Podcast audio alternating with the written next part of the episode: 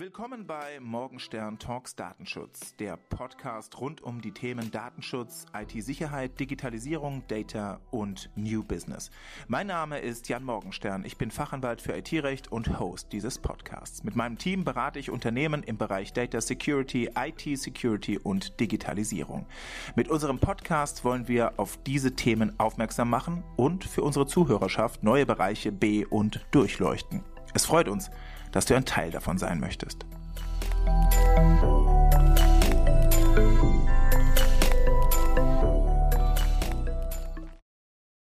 Willkommen zurück zum zweiten Teil unseres Gesprächs mit dem IT-Security-Rechtler Dr. Kipka. Wenn du jetzt erst auf diesen Podcast gestoßen bist, empfehle ich, erst den ersten Teil dieses Gesprächs anzuhören. Dort ging es erstmal um unseren Gast und seinen Werdegang und um den Status quo der Rechtsprechung im IT-Sicherheitsbereich meiner Meinung nach absolut hörenswert. Heute wollen wir uns der DSGVO und ihren Auswirkungen widmen. Außerdem kommen wir nicht drum herum, auch über das fast etwas leidige Thema Corona zu sprechen. Denn auch das hat Auswirkungen auf den Datenschutz. Auch die Rolle des Verbrauchers und den Stellenwert von Daten für Endkunden haben wir versucht zu durchleuchten. Dann bleibt mir nicht mehr viel übrig, außer viel Spaß beim zweiten Teil dieses Podcasts mit Herrn Dr. Dennis Kenji Kipka zu wünschen die nächste Frage, die mich so ein bisschen auch mit Blick auf Ihre Vita äh, beschäftigen, auch mit Blick auf ähm, Ihre, Ihre aktuellen Aktivitäten. Da ist ja ein ganz, ähm, ganz ähm, klar erkennbarer, auch internationaler Kontext, was ja logisch ist, auch wenn man sich mit der ganzen Materie äh, äh befasst, ne? wenn man, wenn man, wenn man, wenn man auch vielleicht äh, ganz greifbar ähm, hier zum ersten Mal in diesem Segment IT, Sicherheit, Cyber Security, internationale Komplexe erfassen muss. Die hören ja nicht auf. Ähm, da, wo vielleicht das deutsche BGB oder äh, irgendeine andere äh, normative Regelung aufhören würde, wenn man sich das alles ganz klar auch mal vor Augen hält, international, wo sehen Sie da Deutschland? Gut, schlecht? Ähm, ist das ein richtiger Ansatz? Ist das vielleicht etwas, ähm, ja, wie soll ich sagen, ähm, auch zum Teil kritisch zu hinterfragender Ansatz, den wir da gehen. Wie machen das andere? Wo haben Sie einen direkten Vergleich? Im Moment Richtung, Richtung, Richtung Lettland vielleicht einfach mal oder andere Erfahrungswerte, die Sie sammeln konnten in Ihrer Laufbahn bisher. Wie sieht das aus im, im internationalen Vergleich? Ja, also ähm, wir sind nicht die Ersten, was ähm, IT-Sicherheitsregulierung angeht in Deutschland, aber wir sind auch nicht die Letzten. Also wir, wir liegen im guten oberen Feld, würde ich sagen, was, was den, den zeitlichen Horizont angeht. Und ähm, wir haben ja eben schon angesprochen, DSGVO und IT-Sicherheitsgesetzgebung lassen sich nicht wirklich gut trennen. Ähm, was die DSGVO angeht, finde ich, das ist grundsätzlich ein gutes Gesetz geworden. Es ist Technologie offen gestaltet, hat insoweit auch einen international anerkannten Standard irgendwo geschaffen. Und ähm, ich habe es selber auch erlebt, seitdem eben ähm, die DSGVO wirksam geworden ist ähm, im Mai 2018, haben sich auf einmal sehr, sehr viele international tätige Unternehmen auch aus dem Ausland ähm, nach Deutschland oder in die Europäische Union eben ähm, dahin gewandt und geschaut, wie wird denn Datenschutz hier gemacht. Natürlich in erster Linie begründet auf den hohen Bußgeldtatbeständen, die vorher so nicht ähm, vorhanden gewesen sind. Aber ich denke, wir haben mit so einem technologieoffen gestalteten Gesetz, wie es die DSGVO ist, auch unter dem Gesichtspunkt Datensicherheit, ähm, ein enormes Potenzial geschaffen, äh, beispielsweise auch durch Artikel 25 mit Privacy by Design und Privacy by Default, ähm, einen europäischen harmonisierten Standard zu schaffen, der international eine Vorreiterrolle entfalten kann, weil jeder will sichere Produkte haben, jeder will ähm, Produkte haben, wo ich nicht lange in den Datenschutzeinstellungen rumsuchen muss, bis ich irgendwas jetzt abgeschaltet habe oder nicht. Das, ich, ich möchte Plug and Play machen. Ich möchte irgendwas, ähm, ich möchte mich anmelden, ich möchte das aktivieren und dann möchte ich die Dienste nutzen und dann möchte ich letzten Endes auch so, dass es privacy-konform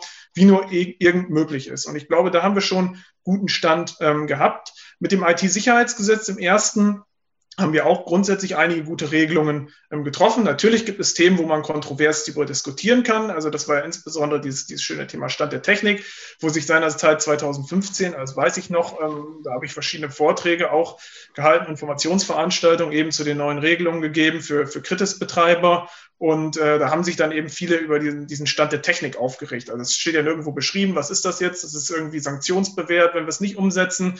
Ähm, was machen wir da letzten Endes? Ähm, jetzt beim IT-Sicherheitsgesetz IT-Sicherheitsgesetz 2.0 geht man ja eher so ein bisschen den Ansatz weg von der Selbstregulierung, ähm, Public-Private Partnerships, mehr zu so einem paternalistischen Ansatz, dass der Staat eben ein Auge drauf hält. Und das ist eben auch im internationalen Vergleich tatsächlich das, was man bei einigen anderen Staaten ähm, auch erleben kann. Also ich, ich beschäftige mich insbesondere jetzt ähm, sehr stark auch mit dem, mit dem chinesischen Recht, ähm, was dort im Bereich IT-Regulierung gemacht wird. Und ähm, China ist ja zwangsläufig mittlerweile ähm, ein Global Player geworden, also im Technologiebereich. Man sieht jetzt ähm, insbesondere in Zeiten der Corona-Pandemie, wo ja auch Lieferketten nicht so reibungslos funktionieren, wie es jetzt noch vor zwei Jahren der Fall gewesen ist, dass wir eine gewisse Angewiesenheit ja auch auf Technologieprodukte haben, ähm, die aus äh, der Volksrepublik China oder beispielsweise auch aus Taiwan kommen. Ähm, einerseits schauen die Chinesen natürlich auf unsere Gesetzgebung. Ähm, ich hatte ja DSGVO eben schon angesprochen. Einerseits wegen den Bußgeldern, andererseits natürlich auch, weil man einen, trotz Brexit, glaube ich, immer noch den größten äh, Binnenmarkt der Welt hat in der Europäischen Union, weil das natürlich auch extrem lukrativ ist. Und ähm, chinesische Gesetze, interessanterweise im Bereich Datenschutz, haben gewisse Parallelen und Überschneidungen mit dem Regelungsgehalt der Datenschutzgrundverordnung, ähm, eben aus diesem Grund, dass man eben auch sagt, also in China gibt es ja nicht informationelle Selbstbestimmung, wie wir es kennen, aber dass man äh, aus chinesischer Sichtweise sagt, wenn wir wirtschaftlich erfolgreich sein wollen im Ausland und in der Europäischen Union, was für uns ja sehr lukrativ ist, dann müssen wir auch schauen, wie sind da eigentlich die Gesetze reguliert und wenn wir eben bestimmte Regelungen ähm, aus, aus den aus, aus der Europäischen Union übernehmen in unser nationales chinesisches Recht, sind wir auch leichter in der Lage, ähm, uns darauf einzustellen, was eigentlich in der Europäischen Union an Regulierung erwartet wird. Also komplett logisch, ähm, so gesehen, obwohl es da keine informationelle Selbstbestimmung im klassischen Sinne gibt. Und ja, also genau, und gerade auch diese, diese, diese IT-Regulierung ähm, oder IT-Sicherheitsregulierung wird in China stark aufgegriffen, aber da eben eher unter diesem paternalistischen Ansatz tatsächlich, auch in den wir mehr und mehr auch reinschlittern, wie ich finde.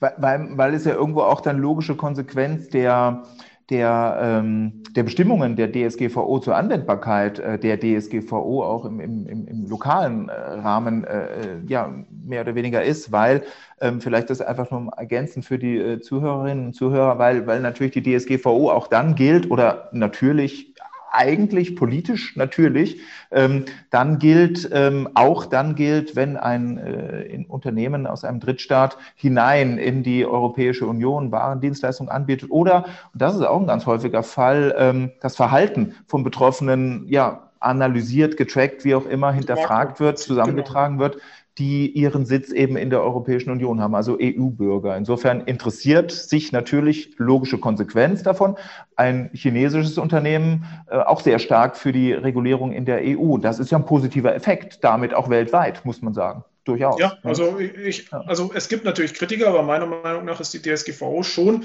soweit es um ein Gesetz geht, kann man sie schon als Erfolgsgeschichte in gewisser Hinsicht ja, ja. bezeichnen, weil wir ein uniformes hohes Niveau einheitlich schaffen konnten, schön technologieoffen formuliert. Wir konnten viele Prinzipien aus der alten Datenschutzrichtlinie übernehmen, die an die aktuellen Erfordernisse unserer Zeit anpassen.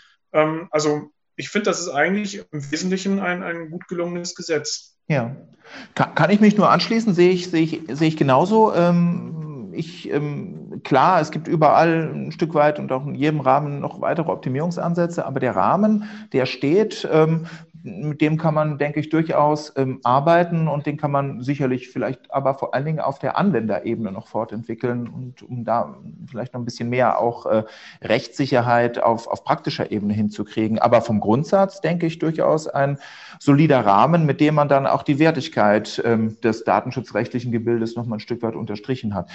Zwei Stichworte haben Sie jetzt an der Stelle noch mal genannt, nämlich, ähm, da möchte ich jetzt auch, auch noch mal ein bisschen einhaken. Ähm, Corona, Punkt eins. Ähm, äh, da kommen wir wahrscheinlich irgendwie auch jetzt erstmal nicht mehr so ganz dran vorbei. Ja. Ähm, und Smart Home.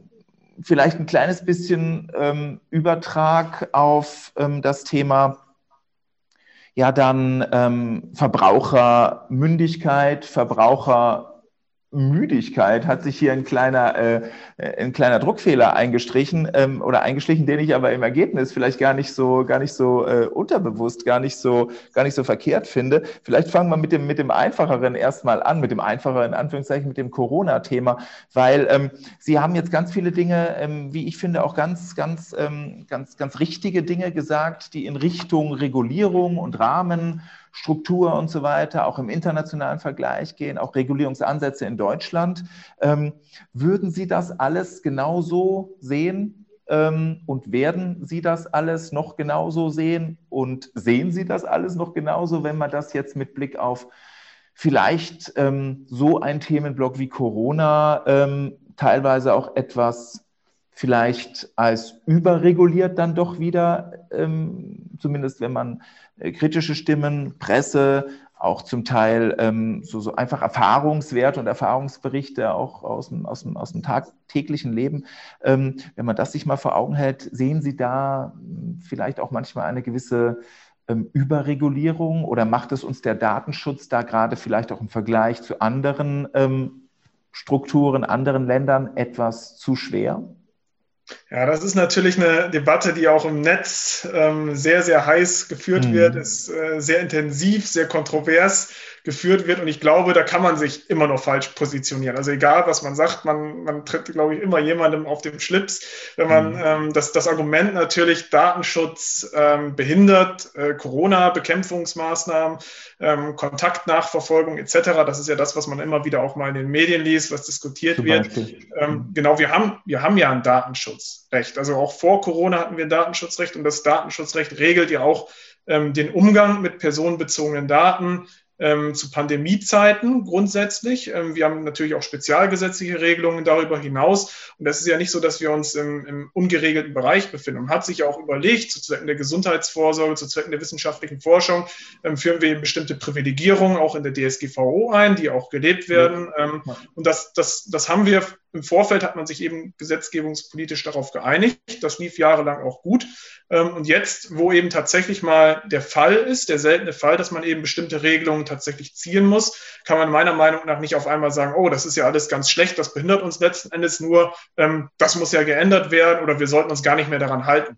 Ähm, was, was, wäre der Rechtsstaat dann auch eigentlich noch wert und das ganze ja, Gebilde? Ja, ja. Also das, das Argument ist sicherlich populistisch, ähm, vielleicht auch irgendwie ähm, zeitgemäß opportun jetzt gerade. Ähm, und es ist ja oftmals so, wenn man sich die netzpolitischen Diskussionen anschaut, wenn man da auch mal vieles hinterfragt oder sich wirklich mal die Frage stellt, steht diese Argumentation denn jetzt wirklich auch in einem sachlichen Bezug zu dem Thema oder ist es eben einfach nur Stimmungsmache oder ist es vielleicht auch einfach nur falsche Information, die wieder gegeben wird, dann ist das in gar nicht so wenigen Fällen tatsächlich so, dass man bestimmte Aussagen durchaus hinterfragen kann. Und dieses Argument Datenschutz behindert Pandemiebekämpfung ist ja sehr pauschal, klingt erstmal irgendwie plausibel. Wenn man alle Daten hat, dann kann man irgendwie mehr machen. Aber das ist ja so ein bisschen wie mit der ganzen Überwachungsgesetzgebung, sage ich mal.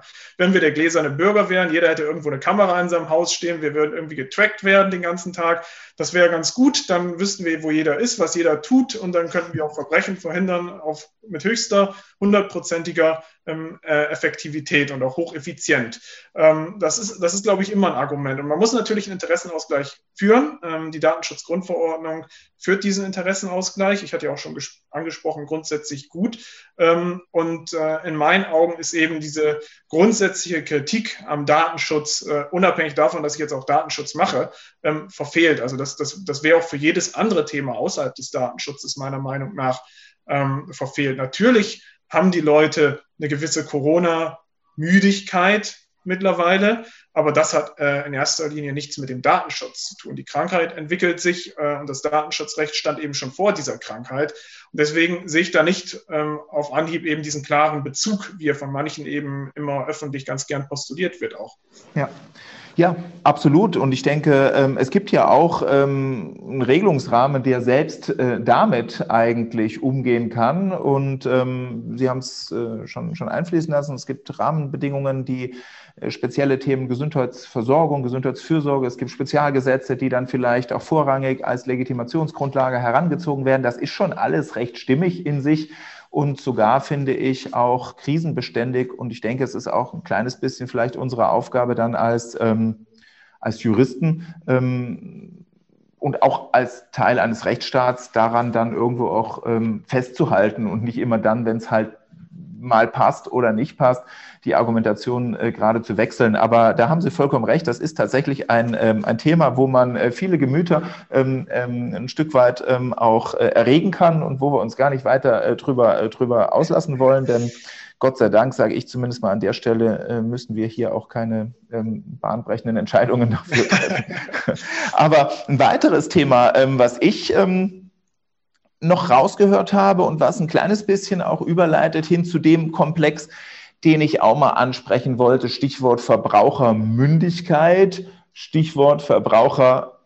Der äh, Fehler hat sich eingeschlichen, den möchte ich Ihnen aber nicht vorenthalten und ich finde, der passt Verbrauchermüdigkeit. Denn die Verbrauchermündigkeit, die sagt ja irgendwo auf der einen ähm, Ebene vielleicht als Ausgangsposition, als Begriff erstmal ich als Verbraucher, also als primär dann Endconsumer, ähm, derjenige, der dann sich wirklich in der Nutzungssituation befindet, der hat eine bestimmte Wahl in Bezug auf was er nutzt, wo er was nutzt, welche, jetzt vielleicht auch dann die Querverbindung zum Datenschutz oder zur IT erstmal grundsätzlich als Rahmen nochmal hergestellt, vielleicht auch welche Privacy by Design, Privacy by Default, welche Daten über mich in diesem Zusammenhang, im Zusammenhang mit der Nutzung verarbeitet werden. Ähm, dann ähm, ist die andere Position oder die faktische Ausgangsposition, die Sie auch schon genannt hatten, ähm, ich glaube, ähm, also ich zumindest kenne jetzt keine, keine Studien, die eine wirkliche äh, eklatante Aussage dahingehend treffen, wer was, wie viel, in welcher Altersgruppe, gibt es sicherlich für alles ganz punktuelle Studien, aber wie viel Daten tatsächlich welcher Art, aus welcher konkreten Nutzungssituation heraus erhoben werden und wie viel an Datenvolumen das wirklich ist, ich weiß nicht, ob das überhaupt irgendjemandem so halbwegs klar ist, wenn man sich ähm, tatsächlich mal in die Situation hineinversetzt, was man tagtäglich selber so tut. Und die Frage ist ja dann in dem Zusammenhang eigentlich die, meine ich heutzutage, ist es wirklich so, dass der Verbraucher noch eine wirklich mündige Entscheidung trifft, treffen kann? Gibt es wirklich Alternativen an dem Ganzen vorbei? Was passiert eigentlich im Rahmen der Entscheidungsfindung? Bin ich hinreichend informiert? Ist das alles transparent genug, insoweit, dass ich eine wirkliche mündige Entscheidung treffe? Oder, und da finde ich, passt das, äh, das, das mit dem Versprecherchen oder Verschreiberchen da rein, ist das so ein bisschen das, wo der Verbraucher vielleicht auch müde geworden ist, sich darüber überhaupt Gedanken zu machen, weil er sagt, ah ja, was interessiert mich? Ich habe vielleicht mehr Interesse an der Convenience sozusagen, an der, an der, an der Bequemlichkeit, an dem Nutzen, an der Usability, die ja zum Teil auch wirklich unbestritten ähm, prägend dann auch aufgenommen wird. Wie ist das aus Ihrer Sicht? Ähm, wo, wo finden wir da das richtige Maß? Einerseits aus Regulierungssicht wieder, andererseits aus Nutzersicht, ähm, andererseits vielleicht letzte Perspektive, in welche Richtung entwickelt sich das Ganze dann aus Anbietersicht? Also wirklich ganz klare Frage, wo hat man eine echte, mündige Entscheidung noch und wie sieht man das in der Praxis? Das ist, ein, das ist ein schönes Thema. Also es wird ja datenschutzrechtlich auch diskutiert, dass die Einwilligung mittlerweile obsolet ist, ähm, dass man sie gar nicht mehr braucht irgendwie, weil ohnehin niemand mehr so richtig guckt, was er eigentlich genau macht, weil sie inflationär erteilt wird. Ähm, das, dem kann man sicherlich zustimmen. Also es gibt sicherlich gute Gründe, die eben für eine solche inflationäre Erteilung und auch Einholung einer Einwilligung hindeuten. Ähm, letzten Endes sprechen wir aber immer noch im verfassungsrechtlichen Sinne ja von informationeller Selbstbestimmung. Und Selbstbestimmung, ähm, also ich denke jetzt insbesondere verfassungsrechtlich irgendwie an die allgemeine Handlungsfreiheit, Artikel 2 Absatz 1. Also ich kann letztlich alles tun, solange es sich im Rahmen der Gesetze bewegt. Und wir haben Selbstbestimmung ja nicht nur im Bereich Datenschutz. Also ob ich jetzt ein Auto kaufe, was irgendwie überteuert ist oder was einen guten Preis hat ähm, und wo ich mich dann hinterher vielleicht ärgere, weil es Qualitätsmängel hat, ist ja auch meine eigene Entscheidung. Da kann mir erstmal in dem Moment des Kaufs kann mir auch erstmal niemand diese Entscheidung nehmen. Und so sehe ich das so ein bisschen auch mit dem Datenschutz. Also wir können uns nicht irgendwie als Datenasketen irgendwie im datenfreien Raum bewegen und nur ein Telefon heutzutage noch betreiben und ansonsten ähm, gar nichts mehr tun. Und ähm, wir haben eine umfassende Datenschutzgesetzgebung. Ähm, wir haben eben auch hohe Bußgelder in dem Bereich. Die Unternehmen wissen, glaube ich, mehr über den Datenschutz als jemals zuvor wussten. Also gerade mit der Datenschutzgrundverordnung hat sich, glaube ich, die Perspektive der Unternehmen in der Gesamtheit nochmal auf dieses Thema deutlich geändert. Aber wir haben andererseits natürlich auch dieses äh, Privacy-Paradox, was Sie ja angesprochen hatten. Also, dass die Verbraucher eben, dass es denen irgendwie scheinbar gefühlt egal ist. Also, dass man für jede noch so kleinen, ähm, nicht unbedingt auch geldwerten Vorteil ähm, die Daten dann weggibt. Und das ist, glaube ich, eine Sache, da muss man den Verbrauchern mal aufzeigen, in erster Linie, was kann eigentlich passieren, wenn eben Daten abhanden kommen, wenn Daten im Netz landen, wenn beispielsweise ausländische Behörden Zugriff auf meine Daten haben. Das ist ja ein Thema, was auch insbesondere für die USA, ähm, also nicht erst seit dem Cloud Act, aber auch schon lange bevor eben diskutiert wurde. Ähm, Wo wir ja wieder ganz stark bei IT-sicherheitsrelevanten ja, Themen sind. Ja. Genau, und, ähm, und da sind natürlich, also in diesem Rahmen Ausland, also eigentlich wieder zwei Themen. Äh, also ähm, insbesondere natürlich Schrems 2. Ähm, der transatlantische Datenverkehr hat sich ja seit dem letzten Jahr wieder so ein bisschen geändert, sollte sich eigentlich geändert haben. Ähm, aber auch da merkt man jetzt, naja, es wurde juristisch irgendwas erklärt, sage ich mal, auf dem Papier durch den Europäischen Gerichtshof. Aber wie der Praxis überhaupt um? Also wir können die US-Amerikaner nicht dazu zwingen, ihre Überwachungsgesetzgebung zu ändern. Das werden sie auch nicht tun, auch nicht aus irgendwelchen wirtschaftlichen Gründen. Ähm, und deswegen ist in meinen Augen diese ganze Schrems-2-Entscheidung auch gar nicht mal so gelungen, würde ich jetzt sagen. Also wir haben ja irgendwie Datenschutz juristisch auf dem Papier sehr, sehr schön erklärt, sehr sinnvoll auch erklärt, aber wie gehen Unternehmen damit um und wie gehen letzten Endes auch Behörden damit um. Und da haben wir noch eine große Lücke. Ähm, und äh, man liest es auch immer wieder in der Presse, in den entsprechenden Fachpublikationen, dass äh, Unternehmen transatlantische Datenübermittlung nach wie vor betreiben, teilweise dann eben sogar ohne gültige Rechtsgrundlage. Ähm, und man hat es ja auch schon bei der ersten Entscheidung eben zum ähm, zum Safe Harbor ähm, Abkommen gesehen. Da ging es dann ja auch erst einmal munter weiter. Natürlich muss man nicht von einem Tag auf den anderen den Datenverkehr einstellen. Das ist ja auch nicht das, was eben ähm, rechtlich ähm, dann, dann vorgegeben ist. Aber man muss eben schauen, wie kann man da Alternativen schaffen. Und ja. äh, das ist eben dieses Problem, Datenschutz auf dem Papier und wie der Datenschutz in der Praxis ist. Wir werden immer Risiken für personenbezogene Daten haben, je mehr Daten verarbeitet werden. Und dessen muss sich eben auch der Verbraucher bewusst sein. Und gerade da kommt es meiner Meinung nach darauf an, nicht jetzt noch mehr Gesetze zu schaffen, nicht jetzt noch mehr Rechtsprechung ähm, zum, zum, zu einem x-ten Sachverhalt zu schaffen, sondern in erster Linie Verbraucher, Aufklärung, Transparenz, Information zu schaffen. Das ist ja auch eine zentrale Anforderung der Einwilligung. Also wie kann ich eben wegkommen von diesen 20 Seiten ähm, ähm Erklärungstexten, wie kann ich das beispielsweise durch Piktogramme visualisieren. Das ist ja auch eine Möglichkeit, die die DDS-GVO durchaus ähm, vorgibt. Und beispielsweise auch mit Blick auf das Ausland. Wenn ich jetzt irgendeine ähm, Device, äh, Smart Home Device aus, aus China beispielsweise kaufe, also man sieht das ja dauernd in der Werbung, ähm, auch bei, bei Nachrichtensendern, dass man sich da irgendwie ähm, Überwachungskameras kaufen kann, die dann über Smartphone gesteuert werden, wo man das Licht anmachen kann, die Sirene anmachen kann. Und jeder, der von IT keine Ahnung habe, brauche einfach nur ein Loch in die Wand bohren, das Ding ins WLAN einbinden und schon habe ich mein, meine Smart Home Überwachung. Aber wo gehen die Daten eigentlich hin? Bevor das auf meinem Smart ähm, Home, also auf meinem, auf meinem Smartphone landet, geht das erstmal ins Ausland ähm, möglicherweise nach China. Da wird das in irgendeiner Cloud verarbeitet und ich weiß nicht, was damit passiert, wer da Zugriff drauf hat. Und hinterher geht es auf mein Smartphone. Und ich glaube, dessen sind sich viele überhaupt nicht bewusst, die, dieser Gefährdung. Und es hat beispielsweise auch ja schon ähm, für diese äh, Smart Home Kameras nachweisbar Fälle gegeben, in denen eben ähm, ähm, Mitarbeiter von Firmen auch Zugriff auf diese Videoaufnahmen, auf diese Live-Videos genommen haben und Leute dann in kompromittierenden Situationen im Schlafzimmer dann beobachtet haben. Und das ist vielen, glaube ich, gar nicht klar, dass eben Produkte aus dem Ausland erhebliche Risiken mit Blick auf die Datensicherheit und damit auch mit Blick auf den Datenschutz bergen. Und das ist etwas, was, glaube ich, dem Verbraucher klar gemacht werden muss. Und da muss man nicht an der, an der Einwilligung oder ähnlichem rütteln, sondern das sind irgendwie so grundsätzliche Fragen, ähm, die eigentlich auch jetzt keine juristischen Fragen meiner Meinung nach unbedingt sind. Ja.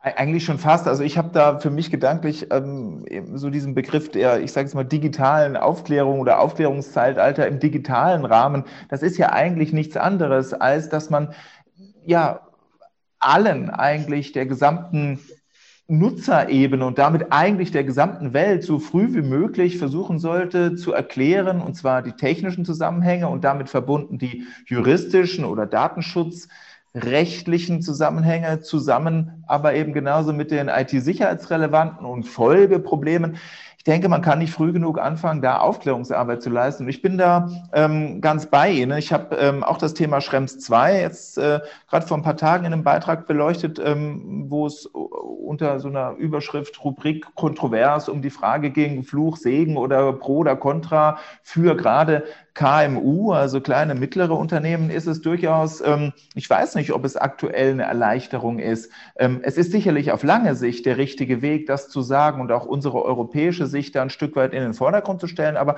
meiner Meinung nach, es ist, wie Sie es sagen, äh, das äh, bedeutet ja noch lange nicht, dass man jetzt eine wirkliche Handlungsalternative hat oder dass man eine wirkliche Handlungsanleitung hat, wie man damit umgeht und damit auch eine, eine Rechtssicherheit. Aber ich denke, da werden wir auch noch ein bisschen Geduld haben müssen. Das ist zumindest meine, meine Sicht. Und ich glaube auch, dass sich der Datenschutz auch aus ähm, gelebter äh, wissenschaftlicher, juristischer Beratungsperspektive, egal wie man es packt, ähm, dass sich der, glaube ich, ein bisschen moderner, praxisnah eben auch zeigen muss.